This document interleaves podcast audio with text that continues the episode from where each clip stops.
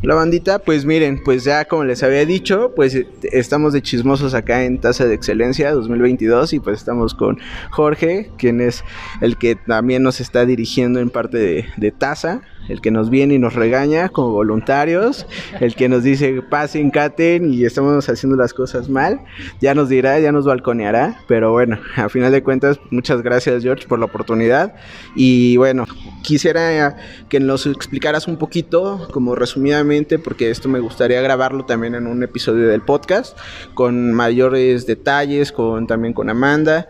Y bueno, pues la invitación ya está pero sí me gustaría que les explicaras un poquito a las personas que no conocen TASA de qué se trata, cuál es eh, el objetivo que busca TASA en México.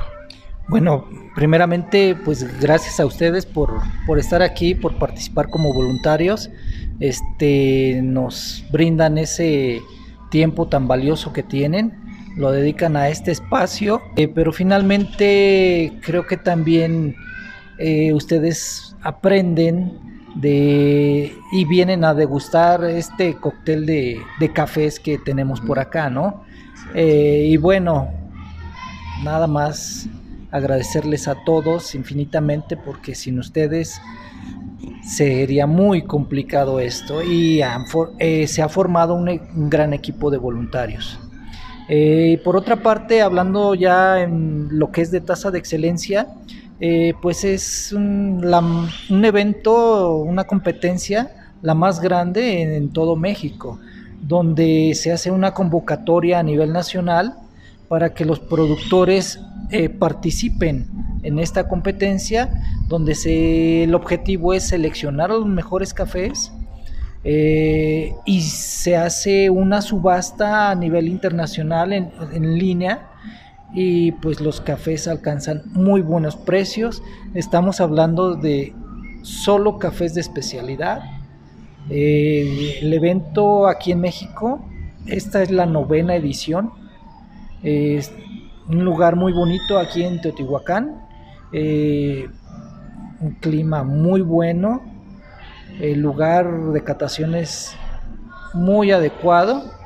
Este y pues todo el personal que está aquí involucrado, como es los jueces, eh, los voluntarios, el staff de la Mecafé y en esta ocasión contamos con un juez líder brasileño, Silvio Leite, una persona que de verdad tengo pocos días de conocerlo y es un tipo súper, súper eh, por lo que sé, él ya tiene 23 años en el evento de tasa de excelencia.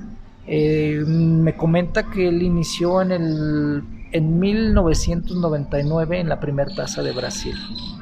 Tiene toda la experiencia del mundo en este evento y pues nos comparte sus conocimientos. Una gran experiencia que estamos viviendo ahora con él y pues con todo el panel de jurado nacional y el gran equipo que se formó con los voluntarios. Claro, y aparte es súper agradable, ¿no? Platicaba con Matías justo de esa accesibilidad que tiene eh, Silvio, la, la, confianza que nos brinda a, todo como, a todos como un gran eh, equipo, desde voluntarios hasta los jueces, realmente con los tostadores, contigo, con Amanda, realmente vas, acerca y, y empieza a, a, platicarnos, ¿no? Yo tuve la oportunidad de platicar con él el día que llegamos, la primera vez que íbamos preparando todo. Eh, y la verdad nos comentaba, ¿no? Que era como una de las personas que fundó también eh, Taza, que estuvo dentro de ellas. Y pues es una experiencia súper agradable que nos contaba desde Taza de Excelencia del 99, que el primer cafecito que, que despuntó fue de 2.60 dólares, ¿no? Y es increíble que en el 2018, me parece, en Costa Rica alcanzó un, eh, un, un precio de 300 dólares la libra. Entonces, estamos hablando por libra, no por kilos, ¿no? A nivel, o sea, extraordinario porque cuánto ha crecido este mundo del café, ¿no? A final de cuentas, estamos, no estamos hablando nada más de México, sino de otros países, pero México, pues, hemos estado probando estos cafecitos, que es un cóctel, como dices, eh, totalmente lo es y es extraordinario probar como lavados que parecen naturales y te vuelve loco y te explota la cabeza y de repente el cafecito juega contigo, o sea, realmente el cafecito juega contigo con los paladares que uno tiene. Entonces, ¿Cuál es la experiencia que has visto también con los nuevos, eh, con las caras nuevas de catadores? Porque se abrió también eh, esta parte de nuevos catadores en, el, en enero de este año, 2022, y bueno, se seleccionó algunos de ellos, caras nuevas que hemos visto aquí. ¿Cómo los has visto? ¿Cuál ha sido esta gran experiencia para ellos? Eh, mira, a mí me ha dado mucho gusto que vengan gente de otros estados, no propiamente cafetaleros. Te estoy hablando de, de Tamaulipas, y de Querétaro. Eh, estoy hablando de Matías y de Jennifer, que son de que vienen de estados que no son cafetaleros y son chicos muy buenos. En sí todo el panel son chicos con grandes conocimientos, muy buenos catadores, eh, que se conjugan con la experiencia de otros que ya venían participando en años anteriores y se ha formado un muy buen panel. Este, y pues ahí tenemos a los anteriores, como es este Alex Escobar, Claudia Pedraza, qué decir de Pedro Iván y Paola, son, son este, jueces que ya habían participado en ocasiones anteriores, ella traen experiencia y se ha formado un muy, muy buen panel, se ha trabajado muy bien. Y volviendo al tema de Silvio, es un tipazo, la verdad.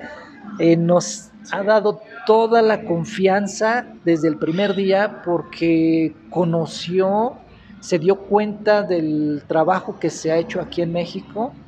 Este, y pues quedó satisfecho con el trabajo que se hace, nos da la libertad, nos da la confianza eh, para que las cosas salgan bien. Él simplemente eh, supervisa, analiza y nos da algunas recomendaciones, pero lo increíble es el conocimiento que nos está transmitiendo. Es increíble, de verdad.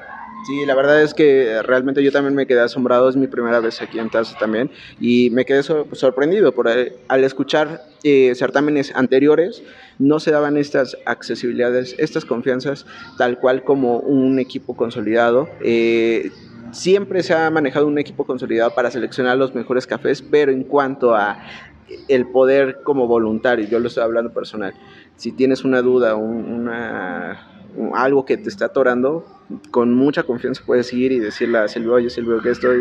Y te va a hablar sin problemas, ¿no? O sea, yo lo hablo a nivel personal, no sé otras eh, certámenes eh, como voluntarios, pero creo que como equipo siempre han seleccionado cafecitos muy, muy chidos y que he tenido la oportunidad de probarlos eh, en barras y la verdad es que me quedo sorprendido, ¿no? La verdad es que es un parámetro de descriptores, sabores espectaculares, la verdad. Y eso me enorgullece mucho porque pues estamos hablando de cafecitos mexicanos que vamos a, que, que se van a poner en alto, ¿no? A nivel nacional para llegar a otros, a otros niveles. Pero te agradezco mucho, George. Eh, realmente muchas gracias también por la confianza, por el equipo que hemos estado conformando como voluntarios y pues por andar aquí de chismosos y agarrarte y decirte, vente, vamos a grabar algo rápido. No, no, para, ahora sí que para la banda, con mucho gusto. Y no quiero dejar de mencionar a otras dos personas que son las que trabajan aquí atrás en estos dos juguetitos. Este, yo les llamo los, los magos, porque bueno, sabemos que el elemento principal aquí son los cafés, los cafés de los productores que con mucho esfuerzo nos lo envían. Eh, todo el esfuerzo, todo el cariño, todo el entusiasmo que ponen en sus plantaciones, este, se ve reflejado aquí en una taza. Y, Nicolás Martínez y Jorge Sotomayor, para mí son dos magos que hacen que salgan esos sabores, esos aromas increíbles que posteriormente los, los catamos allá en la sala. ¿Sí? Y es como se logra todo ese trabajo. Pero quiero recalcar, el elemento principal es el café que nos envían los productores. Claro. Y, quiero mencionar que así como los catadores también catan a ciegas, codificar todo es codificado. Eh, realmente creo que solo una persona aquí sabe que eso para la persona que lleva la codificación en los cafecitos y ni siquiera tú, ¿no? Eso también te intriga mucho. No, no, claro, este es un evento muy transparente donde no tenemos preferencia por algún estado, algún productor, algún café en especial, no.